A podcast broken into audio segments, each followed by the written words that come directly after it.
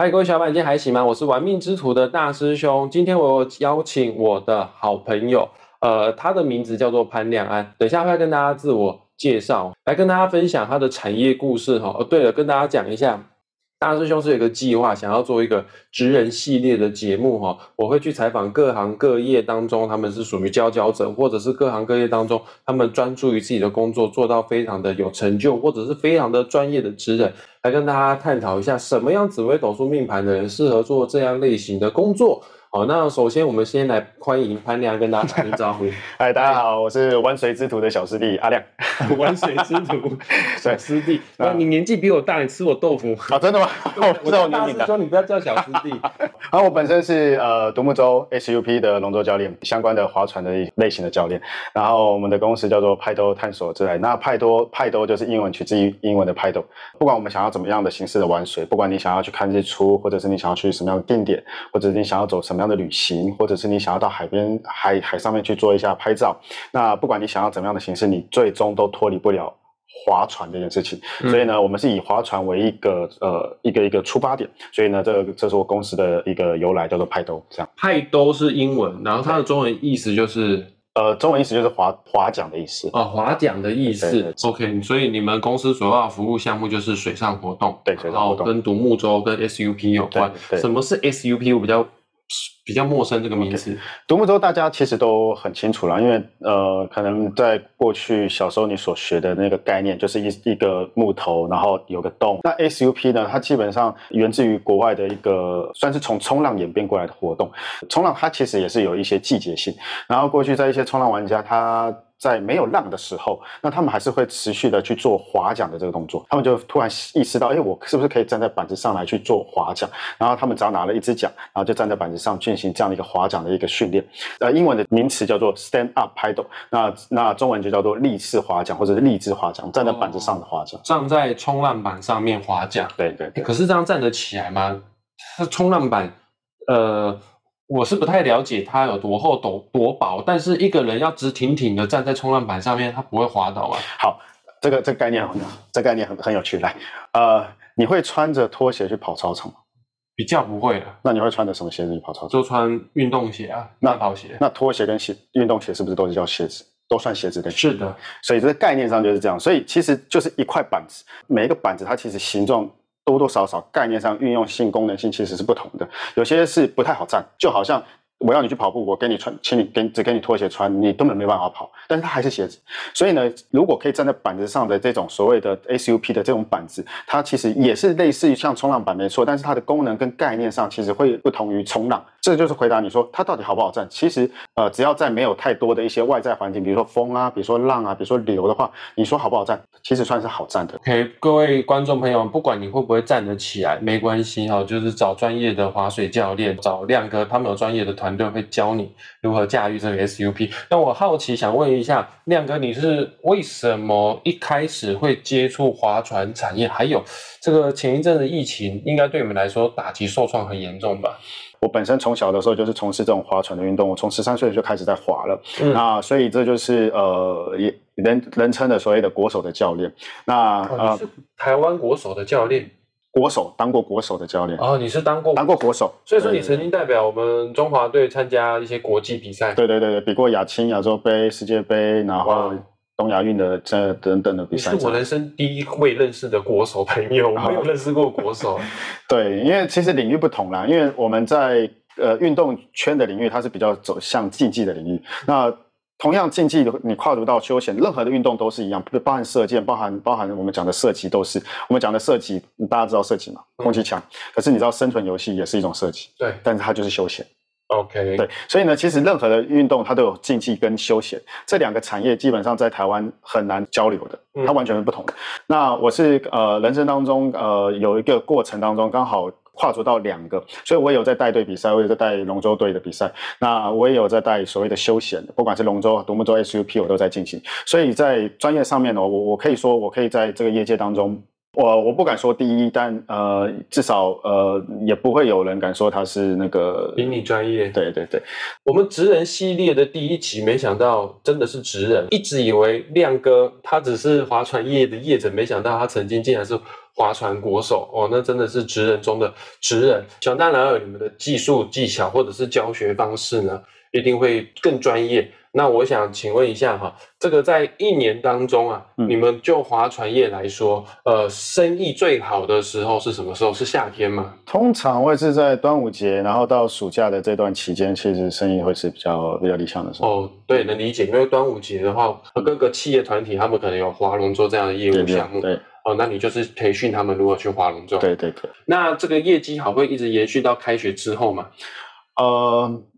其实也很讽刺了啦。通常我们暑假的时候呢，的确是很多人来询问，也也比较业绩比较好的时候。但是往往我们在鬼月的时候呢，我们的业绩都会直接拦腰掉下来这样子。鬼月就是农历七月，也就是相当于我们国历的大概是八月份的时候。对，哇，那就是差不多快到了。所以说你现在即将要面临你的这个产业当中最寒、最最淡季的时刻。呃，比较有影响的时候，我觉得我们台湾人非常的神奇哦，因为台湾人有些生活习俗是全世界只有台湾人特有的，其他地方找不到。我举例子来说，好，全世界只有台湾人在中秋节在烤肉而已。好，然后全世界只有台湾人在八月八号过父亲节。我自从我带团之后，才发现原来全世界的父亲节都是六月的第二个礼拜天，只有台湾在过八月八号的父亲节，因为八八八八我们谐音叫做爸爸。还有有一点。特别不一样的地方就是全世界只有台湾在过鬼月，呃，华人地方会过中元节，但是他们不会把整个农业农历七月当做鬼月。还还有，就以中元节来说，很多其他华人国家他们也不是把它跟鬼做一个联想在一起的一个节日哈。在这边，大师兄跟大家分享一下有关于农历七月的一些资讯哈。其实农历七月啊，它算是秋天的第一个月。古时候都是农业社会，啊，秋天就是开始在做采收的季节。换句话说，农历七月它原本是一个丰收收成的季节，它是一个值得很快乐、感恩的一个季节哈。那我们华人以前哦是敬天从地的，丰收的话他们就会拜拜，感谢老天爷啊，也会拜拜这个历历祖历代的祖先啊所做的保佑。所以说他们在做感恩仪式的时候呢，就会有拜拜啊啊拜祖先也。一开始不是拜所有的好兄弟，一开始是先拜祖先。那后来感谢十方大众的帮忙协助，所以说所有的好兄弟就一起拜。啊，本身华人也是一个孝顺的民族啦，因为我们华人深受佛教跟道教的思想。就佛教来说好了，这个释迦牟尼佛以前有一个很厉害的这个弟子，他具有天眼通，他叫做目犍连。啊，有一次他在打坐冥想的时候，天眼通看到妈妈去世的妈妈在地狱在受苦受难啊，快要饿死了，没东西吃啊。啊，天眼通的目犍连就这个用法力哈，把食物送到妈妈的嘴巴，啊，没想到这个食物到妈妈的嘴里就变成炭火，啊，就变成针，根本就吃不下去。哦，目犍连觉得很难过，就问他的师傅释迦牟尼佛说：“我要怎么救我妈妈呢？”释迦牟尼佛就说：“很简单，你就是在农历七月十五号的时候呢，呃，去供养佛啊，准备食物啊。”啊，准备一些贡品啊，供养僧人啊，啊，让我们这些佛啊，那些这些僧人一起为你妈妈超度啊，解救你妈妈，让你妈妈摆脱这个恶鬼道的痛苦。啊，其实中元节的目的就是为了把感恩之心送给我们已经过往的祖先们。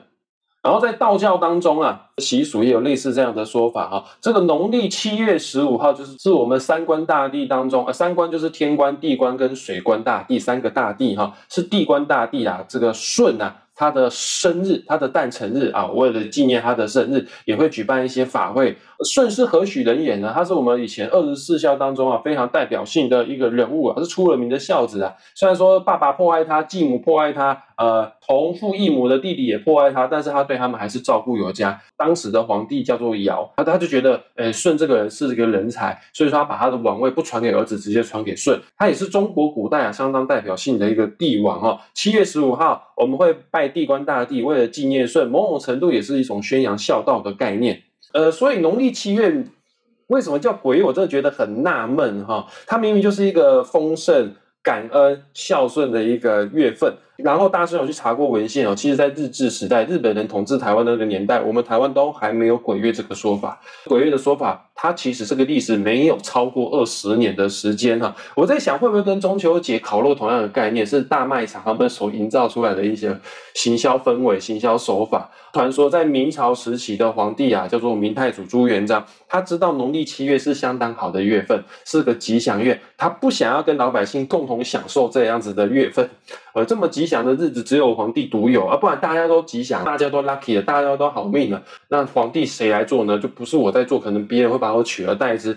所以说他就会散布一种谣言。农历七月是一个肃杀的月份，也确实啊，农历七月份的气候是比较干燥。你不要看台湾哈。台湾是这个海边地区哦，会有台风啊。中国大陆的内陆啊，其实他们是感受不到台风的。农历七月份是夏天刚过去，秋天刚出来的时候，非常的干燥，开始树叶要凋零的时候啊。因为干燥，比较不会有传染病的扩散，所以说古时候的人，他们确实会喜欢在秋天的时候去呃斩杀这个犯人。但是这个跟鬼完全都没有关系。那朱元璋就拿这个东西来借题发挥哦。秋天的时候，我们就要秋后算账，开始斩杀犯人。所以说阴气很重啊，生人勿近啊，大家要小心啊，不要乱跑啊。哦，啊，现在我们没有非得要在秋天的时候去枪决犯人。台湾没有这个习俗，甚至有些国家慢慢的都有在做废死哈，所以说农历七月，它其实再讲一次，它是一个非常吉祥的月份。身为命理师的大师兄，甚至会建议你哈，你凡指你要买屋啊、买车啊、出外旅游啊，呃，农历七月它都算是一个不错的时机点。但是暑假出游的人多了，而夏天呢去玩水的多了，所以说有发生过而这个水鬼抓交替类似这样的新闻，这个。不是农历七月，只是去的人多，意外发生的几率就多啊！这所谓这个树大必有枯枝啊，就是这个只只是概率上的一个问题而已啦。好，那我想问一下亮哥，不管怎么样，农历的七月啊，就是暑假这段期间，夏天这段期间啊，也是我们台湾台风啊好发的时期。好，那遇到了突然的下大雨，或者是有可能有溪水暴涨的时候，你们要怎么样做应应做处理呢？OK。呃，基本上划船就跟开车是一样的道理啦，就是说你今天开车，你是开在山路跟开在高速公路上完全是不一样的感受跟方式，所以其实划船也是一样，不是所有的水。我希望大家都知道，不是所有的水都要把它呃纳入在同一种想法里头。大概会区分三种水性。第一种水性是海边，那大家都知道海边一定就会有所谓的涨退潮，所有的浪。那第二种水域的话，就是比较平静的水域。那这种比较平静的水域，它可能是比较宽的河流。我们就讲在北台湾有哪些是比较平静的水域？呃，比如说碧潭。碧潭的那个水域是比较平静的水域，那另外一个就是说溪水的水域。那溪水的水域就是你们会看到的，就是它的河道比较窄，它会有上下的落差，它会有一些那个比较比较比较白花的水的冲击。所以呢，照所谓的上中下游来看的话呢，上游就是我刚刚讲的比较溪水的水域，再来就会到进入到碧潭比较平静的水域，最后都会到海。一般的溪水的水域的话，我们比较少会有这样的一个独木舟或者 SUP 的这样的行程，所以我们不需要担心会有溪水暴涨的情形，因为一般在台湾很少在溪流做 SUP 的活动。呃，有一种活动叫做背包艇。呃，或者是激流的独木舟，但激流独木舟，我觉得一般的民众不太容易去体验到。但是背包艇，我相信一般的民众可能会体验到。现在坊间上其实都有。我觉得在这个部分的话，第一个，我我觉得你可能要先判断说这个教练他们的一个经验，他们的的资历。当然也会有民众可能买了自己去玩。我我觉得不管今天你是玩溪流，还是玩平静水域，还是玩海，你都一定要先查一下天气跟海况。它下午后雷阵雨的雨的几率多少？再来划船的这个阶段的时候，你要注意留意你天上的这个的天气的这个变化，乌云是不是开始比较集中了？再来你要制定你也必须要撤退的计划，宁愿宁愿提早撤退哦，然后发现啊啊我们错过了啊没关系，也不要等到水来了你再撤退，因为当水一来的时候呢，它不是那一两。一一两分钟的，一两分钟你可以马上决定事情。它有时候一来是非常快速的，你可能还在思考要怎么样的时候，它那个水位突然就会突然就会暴涨。那一暴涨是是是是数倍的一个能量，你会很难去应变这件事情的。对，那我想问一下，一般企业团体或者是散客跟你邀约做划船服务这样的项目的话，一般你们都会是在哪样的哪种水域呢？嗯，一般来讲，溪流它是会比较困难的，所以我们比较少带溪流，我们会带的是平静的水域跟海边水域。那在平静的水域的话，我们也会看所谓的风，尤其是台风前还没有下雨的之前，风先来，风先来。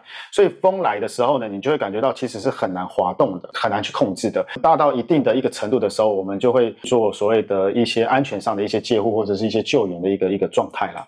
那在海边的话呢，我们会看的是涌浪。嗯，涌浪的代表其实就是一个长浪的代表，涌浪的周期越长，长浪就越强。有的时候你会觉得说，我站在这个位置，可是浪大概只有打到我的脚踝，打到我脚踝，其实我就觉得还好，没没有问题。我想，我觉得大家可以回忆一下，呃，你站在沙滩上的，你你不动，你站在这个位置，当浪打到你的时候，嗯，你有没有觉得，诶，一波两波其实还好，但但是第三波、第四波的时候，突然就很大，大到可能会大到你的膝盖或者是你的小腿，对不对？好，这个是很正常的现象，不是浪变大。那我可以跟各位解释一下，这个高低起伏是这样。其实浪的周期它只是一个平均值，比如说我们讲十秒好了，它只是一个平均值，但是其实各地方来的浪的这个周期不太一定，可能比如说从呃两点钟方向来的这个浪，它可能是八秒；从十点钟来的那个浪呢，它可能是六秒。好，来。数学大家不知道有没有学过，六跟八的最小公倍数是多少？我不知道，我连最小公倍数是什么都已经还给老师了。七吗？所以小公倍数，八的倍数是什么？二十四啊。对，好，那六呢？六呢？六是二十四，二十四。对对对，好，所以这是他们的共共同的倍数。哦，对对对，所以二十四是他们的最小公倍数。是的，好，所以呢来喽，六秒，八秒。好，六秒，六秒先到，啪，然后八秒到。好，那第二十四秒的时候，啊，OK，就一起来。对，哦，那就力量就很猛哎。对，这就是为什么你们在海边的时候呢，会有小小大小小小大的浪的原因啊。原来如此，是这样来的。对，所以说大自然真的是很诡谲多变。所以各位观众朋友们，如果你有任何水上活动的需求的话，你一定要找最专业的国手、最专业的教练团队。派都，千万不要自己一个人去，哪怕你就是去碧潭、去日月潭，好像是内陆湖泊，但是天气说变就变，而且我们一般人其实对天气的敏锐度没那么没那么的高。你看亮哥皮肤黑黑的，他通常常常都往外 往外跑，他对于天气的敏锐度绝对，或者是什么时候该做什么事情，他绝对比我们一般人都还要来的更专业。所以欢迎各位企业团体们，划龙舟已经过去了，但是确实划船是可以提升一个企业的向心力的，哦，或者是散客们想要有水上活动这样子的项目的话呢，都可以找派多来做报名做咨询。本集节目下方的资讯呢，也会附上派多的网址连接，点击下去之后，你就可以找到亮哥了哈。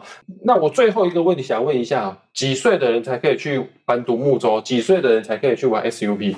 我我最小呢带过五岁，然后最大带过八十八还是八十六岁的。天啊，八十几岁也可以划船？可以划船，可以划船啊！基本上划船的没有太太绝对的一个年龄限制啦，只要能够坐得住，只要拿得拿得了奖，基本上都没有什么太大的。那你超专业，你连五岁到八十几岁都可以做指导。OK 啊。OK 啊，我们那个小朋友我们可爱，我们就直接把独木舟讲，因为独木舟讲它是两两节式的，我就直接拿一节，然后就让小朋友能够参与到这样一个划船的一个一个启蒙，我觉得是一个很棒的事情。嗯，台湾是水资源相当丰富的地方，不管是海水还是湖水，都非常的值得大家来探索。那想要从事水上活动的，再讲一次，大师兄第一推荐就是派斗的亮哥，呃，由国手来教你划船，这是最专业且值得放心信赖的。那也谢谢亮哥来我们节目跟大家做分享，谢谢亮哥。谢谢谢谢大师兄，那我们就下次再见喽，拜拜，拜拜。